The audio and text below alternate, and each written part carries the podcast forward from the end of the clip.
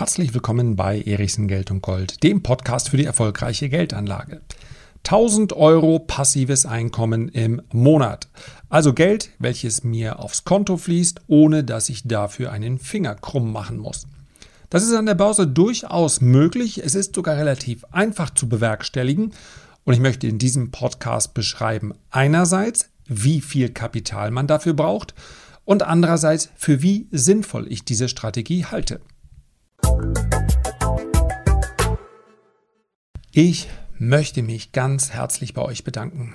Das ist für mich alles andere als eine Selbstverständlichkeit. Ich habe es gerade gesehen, über 2500 Bewertungen, großteils ziemlich positiv, habe ich jetzt bekommen. Und nein, ich kann es euch versprechen, ich schaue nicht jeden Tag auf das Ranking, wo bin ich denn jetzt gerade, wo ist das Handelsblatt, wo ist, weiß ich nicht, Finanzfluss oder Miss Moneypenny, aber ich schaue natürlich regelmäßig drauf. Und was mich wahnsinnig freut, ist die Anzahl der Bewertungen. Das sind nämlich deutlich mehr als bei vielen Podcasts, die in dieser Rangliste vor mir rangieren. Und natürlich bin ich ein bisschen eitel und natürlich schaue ich gelegentlich auf diese Rangliste. Und diese Anzahl dieser großteils positiven Bewertungen ist für mich einfach das Feedback, dass ihr Lust habt, mich auf dieser Reise zu begleiten. Teilweise sind es Reisen in meine Vergangenheit. Sicherlich werden es auch noch spannende Reisen in die Zukunft sein. Sicherlich werde ich auch noch Pläne hier mit euch teilen. Also, wann immer ich denke, es gibt Anpassungen in der Geldanlage, die sinnvoll sind, dann teile ich das gerne hier mit euch. Wann immer ich Erfahrungen gemacht habe, die weniger gut sind, dann teile ich das auch gerne mit euch. Und deswegen steht da oben mein Name drin. Das hat jetzt nichts mit Eitelkeit zu tun, sondern das hat damit zu tun, dass ich möchte, dass klar ist, dass es hier nicht um Nachrichten geht, sondern um meinen Standpunkt. Der ist, war und wird sicherlich in Zukunft auch immer mal sich im Nachhinein als verkehrt herausstellen. Aber mich auf dieser Reise zu begleiten, so viele Bewertungen, ich kann es nicht anders sagen, das macht mich äh, stolz, das macht mich äh, zufrieden und das motiviert mich so weiterzumachen. Und wer jetzt vielleicht Lust hat und immer mal überlegt hat, naja, ich wollte eigentlich mal eine Bewertung abgeben, aber bisher, jetzt wäre der richtige Zeitpunkt, denn 2500 sind geschafft, dann ist ja klar, was das nächste Ziel ist, die 3000. So, jetzt legen wir aber los. 1000 Euro passives Einkommen pro Monat. Wir sprechen dann natürlich von Dividenden. Und es gibt durchaus sinnvolle und auch profitable und rentable Dividendenstrategien. Allerdings, und das möchte ich gleich vorweg schicken, Dividenden sind nicht das Nonplusultra. Man kann, wenn man zumindest in ja, bestimmte Suchbegriffe eingibt oder sich in bestimmten Foren auffällt, kann man diesen Eindruck gewinnen. Es gibt aber gar keine Notwendigkeit, auch nicht für diejenigen, die von Dividendenstrategien überzeugt sind, diese darzustellen als besser. Denn meines Erachtens muss eine Strategie ja auch immer auf die persönliche Lebenssituation angepasst werden. Das heißt also, wenn wir es rein unter Renditeaspekten uns anschauen, was an der Börse wäre in der Vergangenheit der rentabelste, der profitabelste Weg gewesen? Dann können wir klar sagen, das waren noch nie reine Dividendenstrategien. Es gab immer mal Phasen, in denen die sehr gut gelaufen sind, aber allein schon die letzten zwölf Jahre beweisen es. Mit Tech-Werten hätte man viel mehr Geld verdient, viel mehr. Das hat auch einen Grund. Denn wir sprechen dann meist über Sektoren, gerade wenn wir über Technologie sprechen, in denen sogenannte Netzwerkeffekte aufgetreten sind. Das war die Branche, das war der Sektor, mit der Geld zu verdienen war, mit denen Geld zu verdienen war. Es ist natürlich nicht nur ein Sektor. Amazon, Facebook, Microsoft, Apple, Google. Alles Unternehmen, bei denen im Hintergrund ein Netzwerkeffekt wirkt und der dazu geführt hat, dass diese Aktien exponentiell gestiegen sind. Diese Expansion kostet Geld. Das war in der Vergangenheit so. Wir sehen es bei Amazon sehr schön. Das ist ein Unternehmen, welches ich ähm, relativ engmaschig beobachte. Auch die anderen natürlich. Es kostet aber auch Geld. Das heißt also, zukünftig einen Dollar zu verdienen, dafür muss man heute Geld ausgeben. Allerdings verdienen diese Firmen für den ausgegebenen Dollar eben in Zukunft nicht einen Dollar, sondern 2, 3, 4, 5, 8, 10 Dollar. Das ist dieser exponentielle Effekt, den wir eigentlich nur dann haben, wenn wir Netzwerkeffekte, Skaleneffekte könnte man auch sagen. Wenn wir die haben, deswegen sind Unternehmen wie Airbnb schon hoch bewertet an die Börse gekommen. Das heißt also, die Fixkosten steigen nur langsam mit, die Einnahmen können aber aufgrund dieser Skaleneffekte exponentiell steigen. Und das hat die Börse honoriert denn Expansion hat in den letzten zwölf Jahren, also im Prinzip seit der Finanzkrise, seitdem die Zinsen deutlich gesunken sind und seitdem auch nicht mehr wesentlich gestiegen, diese Expansion hat sehr wenig Geld gekostet. Allerdings haben wir auch schon in Zeiträumen davor gesehen. Eine reine Dividendenstrategie ist interessant, ja, ich möchte es hier gar nicht madig machen, ich komme auch gleich ganz konkret darauf, für wen das aus meiner Sicht durchaus sinnvoll ist und wie viel Geld man dafür braucht. Aber man muss eben von vornherein sagen, das, ein Nonplusultra unter Renditeaspekten ist das nicht. Sehr, sehr häufig ist es ein rein psychologischer Effekt, den ich nicht unterschätzen möchte. Sehr, sehr häufig wird bei Unternehmen, die eine Dividende ausschütten, das Ganze wahrgenommen als, naja, ich habe noch die ganze Aktie und trotzdem schütten die aus. Und was ich habe, das habe ich ja. Kursgewinne und Dividenden sind in der Wirkung genau gleich für den Anleger, wenn er das möchte. So, das ist eigentlich für den klassischen Dividendenanleger jetzt erstmal ein Schock. Da holt er tief Luft und wird dann, wenn er darüber nachdenkt, sagen, ja, eigentlich schon. Das heißt also, ich könnte jedes Mal statt eine Dividende zu erwarten, einen kleinen Anteil des Unternehmens verkaufen. Ja, ja, ja, ja, aber dann nehme ich ja etwas von der ursprünglichen Substanz weg, dann habe ich ja anschließend weniger Aktien. Eine Dividendenausschüttung erfolgt bei einem gesunden Unternehmen auch aus der Substanz. Ob das Unternehmen an sich immer weiter wächst, also die Gewinne, belassen wir es jetzt mal bei einem theoretischen äh, Beispiel, die Gewinne einfach immer einbehält, ja, nicht ausschüttet, und ich dann einen Anteil dieses immer größer werdenden Kuchens verkaufe, oder ob ein Unternehmen seine Gewinne komplett ausschüttet, ist das gleiche. Nur dieser Vorgang, ich verkaufe jetzt einen kleinen Anteil, fühlt sich dann in der Praxis so an, als hätte man anschließend ein bisschen weniger. Nochmal, es gibt keine geheimen Abläufe im Hintergrund. In einer Bilanz gibt es den Gewinn. Der Gewinn kann entweder komplett ausgeschüttet werden. Sehr häufig in der Praxis wird er das nicht, sondern sehen wir mal von REITs ab, die 90 Prozent ausschütten müssen, um diesen Status zu erhalten. Sehr häufig wird ein Teil ausgeschüttet, ein Teil zurückgestellt, ein Teil für zukünftige Expansion ausgegeben und so weiter. Das ist ja auch vernünftig. Aber theoretisch könnten wir uns das vorstellen. Der gesamte Gewinn wird einbehalten. Dadurch ist dann dieses Unternehmen, nachdem der Gewinn hier bilanziell eingerechnet wird, ein Stück Mehrwert. Oder ich schütte den kompletten Gewinn aus. Dann ist das Unternehmen genauso viel wert wie vorher, denn der Gewinn ist ja ausgeschüttet. Also, da ist nichts Geheimes im Hintergrund. Dividenden und Kursgewinne haben den gleichen Effekt, außer dass ich bei einem Vorgang, bei dem ich Anteile eines Unternehmens verkaufe, dann selber bestimmen kann, wann das Ganze steuerlich relevant wird. Dann bei einer Dividende kommt der Termin und dann wird mir die Steuer abgezogen. Wir nehmen jetzt mal die, vereinfacht die 25% Steuern. Wird gleich noch eine Rolle spielen. Also, es ist kein Qualitätsmerkmal, ob ein Unternehmen Dividenden ausschüttet oder nicht. Aber natürlich hat diese Dividendenstrategie auch Vorteile und natürlich hat das auch was mit den Unternehmen zu tun, die dahinter stehen.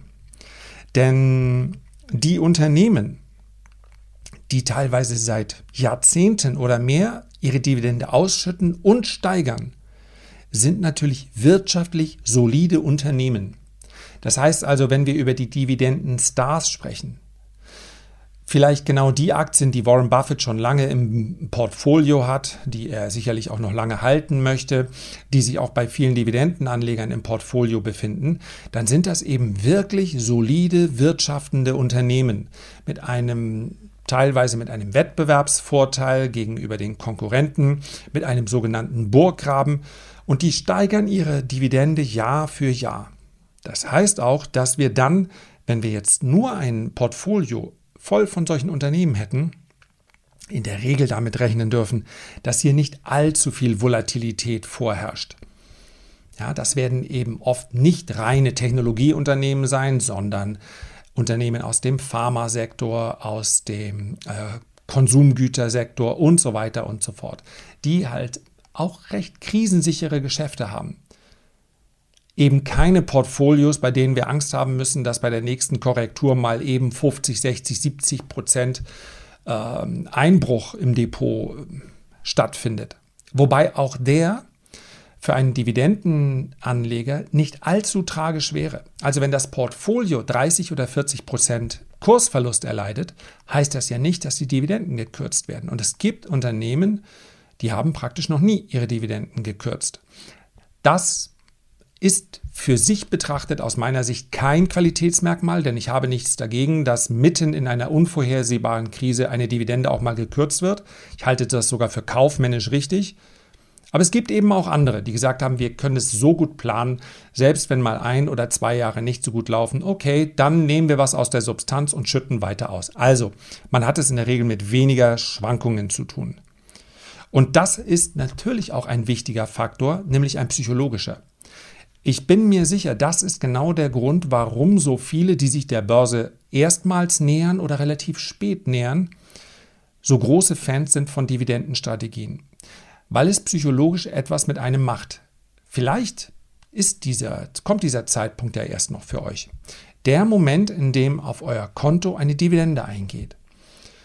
Und ich muss sagen, aufgrund der Tatsache, dass ich im sehr aktiven Handel, im Daytrading groß geworden bin, war für mich die Faszination nicht ganz so groß, denn ich war es gewohnt, dass sehr viel Fluktuation auf dem Konto stattfindet. Aber es gibt nachvollziehbare Erfahrungsberichte und für mich ist es auch nur logisch, da hast du also dein erstes, vermutlich nicht ganz so großes Depot und dann kommt zum ersten Mal auf dein Konto etwas geflossen, für das du nichts zusätzlich getan hast. Die Dividende eines Unternehmens. Ja, beim kleinen Konto vielleicht 9 Euro von dieser Firma oder 22 Euro von der Firma. Und das sind 22 Euro, davon gehen Steuern dann ja noch ab. Ja, die Abgeltungssteuer und gegebenenfalls noch Kirchensteuer und Soli. Und dann hast du das Geld. Und dann kannst du mit diesen 20 Euro, 18 Euro, 30 Euro, was auch immer, kannst du essen gehen, du kannst deinen Mobilfunkvertrag bezahlen. Und das ist schon was Besonderes. Ein passives Einkommen ist etwas Besonderes. Und deswegen finde ich es auch sinnvoll, dass man diesen Vorgang immer mal wieder beschreibt. Denn ich glaube, damit würde man viele Menschen eher zur Geldanlage, insbesondere auch in Aktien, bewegen können. Weil sie dann spüren, ja, das ist ja völlig real. Das ist ja keine Zockerei, die da an der Börse stattfindet. Das sind ja Unternehmen. In der aller Regel muss ich mich in meinem Büro oder im Wohnzimmer oder in der Küche nur umsehen und ich bin umgeben von Produkten von börsennotierten Unternehmen. Das ist alles ganz real. Das hat eine echte Substanz. Das ist nicht irgendwie Zockerei an der Börse für die ganz großen Hedgefonds, die Big Boys und die machen doch, was sie wollen. Nee, das sind Unternehmen, die verdienen meistens auch an mir Geld und einen Teil dieser Ausschüttung hole ich mir zurück. Und das ist etwas, ja, vielleicht muss man das als Erfahrungswert noch mehr in den Mittelpunkt stellen. Deswegen spreche ich unter anderem heute auch auf, über Dividenden, weil man sich so der Börse vielleicht leichter nähern kann. Zu spüren, das ist völlig real. Das ist keine wilde Zockerei. Und das ist etwas, was Bestand hat. Denn ich werde auch morgen noch Klopapier kaufen, da bin ich mir ziemlich sicher. Salz, Butter, was auch immer ja, Schokolade, fast alles Produkte von börsennotierten Unternehmen. Und darüber hinaus sind diese regelmäßigen Ausschüttungen natürlich auch interessant, wenn es mir darum geht, ein passives Einkommen bzw. ein Zusatzeinkommen zu erzielen. Der ein oder andere hat ja möglicherweise den Anspruch, dass er später, also wenn er nicht mehr arbeitet, wenn ihm kein Gehalts- oder Lohncheck mehr gegeben wird, in der Regel passiert das ja so nicht mehr, wenn ihm also nichts mehr auf den Konto, aufs Konto überwiesen wird, dass er sagt, ich möchte gerne meinen Lebensstandard halten. Und da die Rente immer weniger ist als das, was ich vorher bekommen habe, als Arbeitslohn oder als Gehalt, kann ja auch beim Selbstständigen etwas gewesen sein, was er sich selber ausgezahlt hat, muss ich also vorher überlegen, wie viel möchte ich anschließend haben. Und ich habe jetzt einfach mal als passives Zusatzeinkommen 1000 Euro genommen. Und da müssen wir uns fragen, wie viel Kapital brauche ich denn heute? Ja, es hilft uns ja nichts zu sagen, ach Mensch, in den 80er Jahren lagen die Dividendenrenditen mal bei, naja, wir hatten durchaus mal im Schnitt 6, 7, 8 Prozent. Haben wir derzeit nicht. Ja, natürlich, ich kann mir ein Portfolio bauen mit 10 Werten, die allesamt eine Dividendenrendite haben von 12 Prozent oder sogar 14 Prozent oder 9 Prozent. Ich verspreche es euch, ich muss da, dazu eigentlich einfach mal eine eigene Folge machen. So ein Portfolio wollt ihr nicht. Dort werdet ihr dann nämlich keine Qualitätsaktien finden. Denn es ist doch völlig klar, in einem Markt, der zumindest was die Informationen angeht, absolut effizient ist. Also jedem steht praktisch jede wichtige Information sofort zur Verfügung. Gibt es doch keine geheimen Qualitätsunternehmen. Hast du schon gehört? Die Aktie, perfektes Unternehmen und trotzdem eine Dividendenrendite von 12 Prozent. Nee, gibt es nicht. Wenn ich heute ein Unternehmen kaufe mit einer Dividendenrendite von 12 Prozent, dann ist entweder der Kurs in den letzten Monaten massiv gesunken und die Ausschüttungen stehen zumindest in der Liste immer noch auf dem gleichen Niveau wie dem Vorjahr. Dann darf ich aber damit rechnen, dass die Ausschüttungen entweder deutlich sinken oder gar ganz gestrichen werden. Es gibt keine geheimen Qualitätsunternehmen mit einer Dividendenrendite von 12 Prozent. Dann ist etwas im Argen. Eine Dividendenrendite steigt ja sofort sehr deutlich an, einfache Mathematik und wenn ich einfach sage, dann ist Schluss beim Dreisatz. Ja, wenn des, der Kurs des Unternehmens fällt, dann sinkt ja automatisch die Dividendenrendite. Denn der, genau das sagt die Rendite ja aus. Ich schaue mir die Dividende an und teile das durch den Kurs. Das ergibt die Dividendenrendite. So, wenn jetzt die Dividende 1 Euro ist und der Kurs war bei vorher bei 100 Euro, ja, dann war es eben 1% Dividendenrendite. Wenn der Kurs jetzt auf 10 Euro fällt, ja, dann sieht das aus wie eine Dividendenrendite von 10%. Aber will ich ein Unternehmen, dessen Kurs gerade von 100 auf 10 Euro gefallen ist, da steht ja etwas dahinter. Irgendwas ist ja dann schiefgegangen. Also ganz, ganz wichtig. Ich könnte natürlich jeden Tag mir alle Dividendenwerte dieser Welt anzeigen lassen und dann immer die Top 10 kaufen. Und ich sag's euch, das ist der sichere Weg in den Untergang. Garantiert nicht zu passivem Einkommen.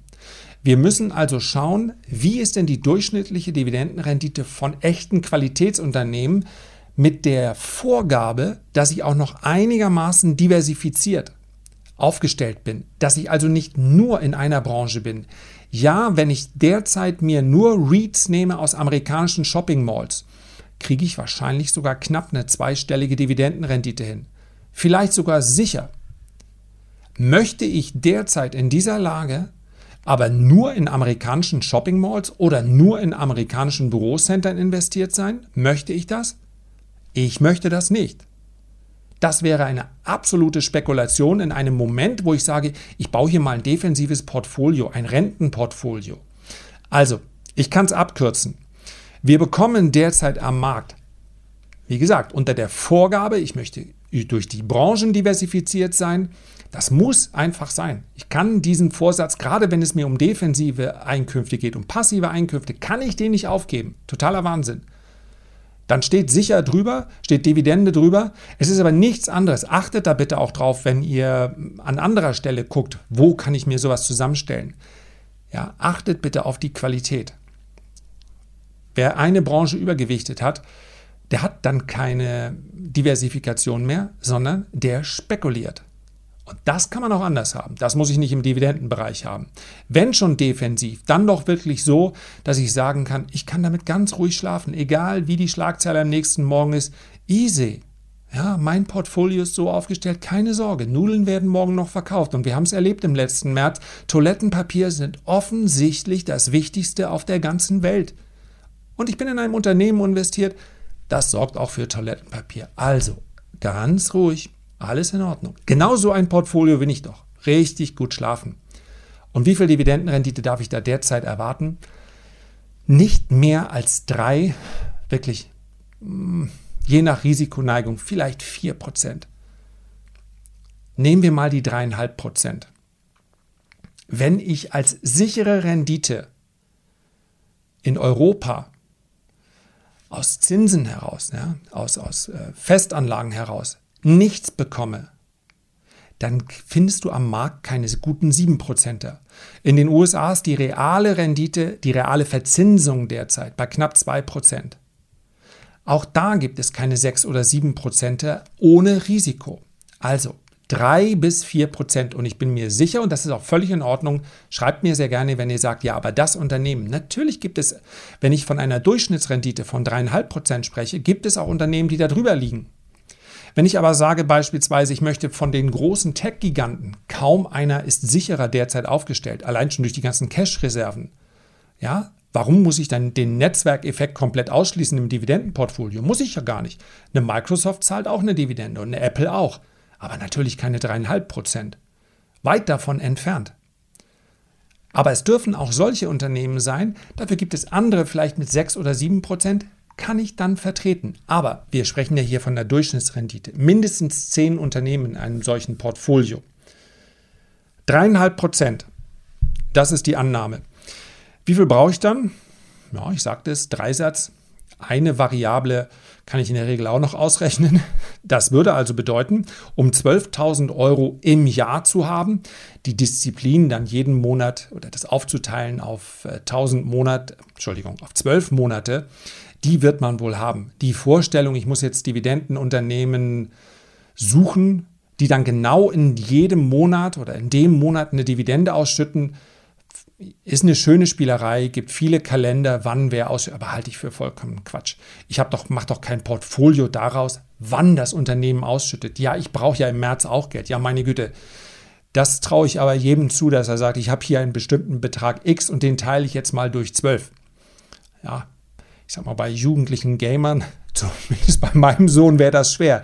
So wie es bei mir auch schwer gewesen wäre. Hätte man mir 12.000 Euro gegeben, hätte ich wahrscheinlich nicht auf äh, 12 mal 1.000 aufgeteilt, sondern hätte gesagt, na jetzt aber geht erstmal was. Nur, wir sprechen hier, hier von einer Dividendenstrategie und die ist ja oft dann interessant, wenn man in den Bereich Ü65 kommt, sagte ich ja. Und da hat man ja diese Lebensweisheit zu wissen, okay, ich darf nicht heute alles ausgeben, um morgen noch etwas zu haben.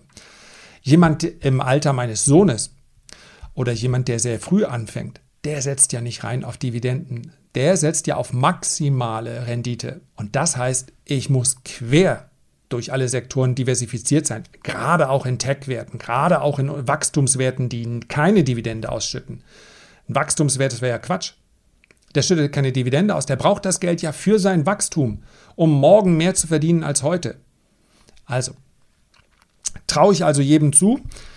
Die Summe, die ich dafür bräuchte, mein Taschenrechner aus den 80er Jahren hat es gerade rausgespuckt, 342.857 Euro. Ja, ist eine Menge Holz. Aber wichtig ist ja der Realismus an der Börse. Ja, und diese Substanz wird, das darf man ja nicht vergessen, in Zukunft wahrscheinlich weiter steigen. Es wird auch mal schlechte Phasen geben, in denen der wird sie nicht weiter steigen. Aber wenn ich heute 342.857 Euro anlege und damit bei 3,5% Dividendenrendite im Jahr 12.000 Dividenden erwirtschafte, dann ist das ja nicht wie irgendwie ein, ein Verbrauchsplan bei einer, bei einer Anlage, bei irgendeinem Anlageplan, die mir vielleicht eine Bank erstellt, ja, sondern das ist etwas, was in der Regel wächst was in der Regel mit 4 bis 6 Prozent im Jahr steigt. Und zwar sowohl Dividende als auch die Substanz dahinter. Nochmal, es kann selbstverständlich auch ein, zwei, drei Jahre in die andere Richtung gehen. Wir können auch mal einen ausgedehnten Bärenmarkt sehen. Nur das wäre der Vorteil in der Vergangenheit gewesen. Nach sieben, acht Jahren hätte ich bereits fast das Doppelte an Dividende bekommen. Und meine Substanz wäre mitgewachsen. Und das ist genau der Vorteil von börsennotierten Anlagen. Ja, wenn Warren Buffett heute seine Coca-Cola-Rendite bekommt, dann liegt wahrscheinlich die Rendite bei 100 Prozent. Jedes Mal kriegt er seinen kompletten Einsatz wieder zurück. Bezogen auf den ersten Kauf. Denn er hat Coca-Cola so günstig gekauft, dass vermutlich die Dividende heute fast so hoch ist wie sein erster Kauf. Und das macht natürlich den Reiz aus. So, und jetzt muss ich noch einen kleinen Schlenker einbauen, denn die Steuern, die bezahlen wir auf jeden Fall bei dieser Ausschüttung. Ich möchte hier aufs steuerliche Thema nicht weiter eingehen, denn es hängt natürlich auch davon ab, wie hoch sind meine Einkünfte sonst, beziehungsweise bin ich unter dem Freibetrag. Ansonsten fällt ja immer die Abgeltungssteuer an. Also müssen wir fairerweise sagen, und um Fairness geht es auch in der Geldanlage und um Transparenz, ich müsste die Summe noch höher ansetzen. Statt 342.000 müsste ich eigentlich 457.000 Euro nehmen. Fast eine halbe Million dann hätte ich zwar Ausschüttung von 16.000 Euro im Jahr, nur 25% Abgeltungssteuer. Das heißt also, wenn es netto sein soll und schließlich kann ich im Leben draußen nur netto ausgeben, dann braucht es fast eine halbe Million, um 12.000 Euro netto im Jahr an zusätzlichem Einkommen zu bekommen. Ja, das klingt nach wenig, aber dreieinhalb Prozent sind dreieinhalb Prozent und ganz ehrlich, die allermeisten werden ja nicht mit einer halben Million dann zum ersten Mal mit 65 an die Börse gehen. Vielleicht auch doch ja, im Rahmen einer Abfindung. Und dann weise ich auch darauf hin, dass All-in in Aktien zu gehen in einer bestimmten Lebensphase nicht mehr das Beste ist. Es gibt so die, diese Rechnung 100 minus dem Lebensalter sollte der Aktienanteil sein. Meines Erachtens mangels Alternativen ja, ich kann ja nicht in Anleihen investieren und sagen, dann kriege ich da eben auch nochmal 5%, da kriege ich ja nichts. Kurssteigerung vielleicht, aber das ist eine Spekulation. Meines Erachtens darf der Anteil durchaus höher sein, dann aber eben in defensiven Werten, dann nicht jede Zockerei mitmachen. So, Fazit. Ich glaube, genau das ist es, was ich mir selber auch vorstelle wenn ich keine weiteren Einkünfte mehr habe. Darauf baue ich hin. So ist es. Deswegen investiere ich langfristig. Und den Dividendenanteil in, ich sage jetzt mal IÜ65, ja, vielleicht wird es, äh, Ü65 ist ja heute nicht alt. Es ist ja mitten im Leben. Aber es ist eben oft der Zeitpunkt, an dem die Einkommensströme sich verschieben. Und darauf arbeiten wir ja hin, dass man sich da keine Gedanken machen mehr muss. Der eine mehr, der andere weniger. Aber gerade wenn ich genau rechnen muss, gerade wenn ich sage, hm, eigentlich, ich habe eben keine Eltern, von denen ich erbe, ich bekomme keine riesige Abfindung, ich bekomme die gesetzliche Rente und zwar bekomme ich die in 14 oder 15 Jahren ja, dann habe ich ja immer noch 14, 15 Jahre, in denen ich was machen kann. Und wenn es fünf sind, dann kann ich in fünf noch was machen. Es bringt ja nichts, dann den Kopf in den Sand zu stecken und zu sagen, ach nein, hätte ich doch früher nur. Mache ich eben jetzt, was ich noch machen kann. Und auch 300 Euro jeden Monat zusätzlich oder 200 Euro können den Unterschied machen. Das ist ja dann auch ein paar Mal essen gehen. Das ist ja, wenn ich es für ein Jahr spare, ist es ja auch ein Urlaub. Also einfach die Rechnung vorher aufmachen. Und je älter ich werde, desto interessanter wird eine defensive Dividendenstrategie. So, dabei belassen wir es mal für heute. Herzlichen Dank für deine Aufmerksamkeit. Ich freue mich, wenn du auch beim nächsten Mal wieder mit dabei bist und wünsche dir bis dahin eine gute Zeit und viel Erfolg. Dein Lars.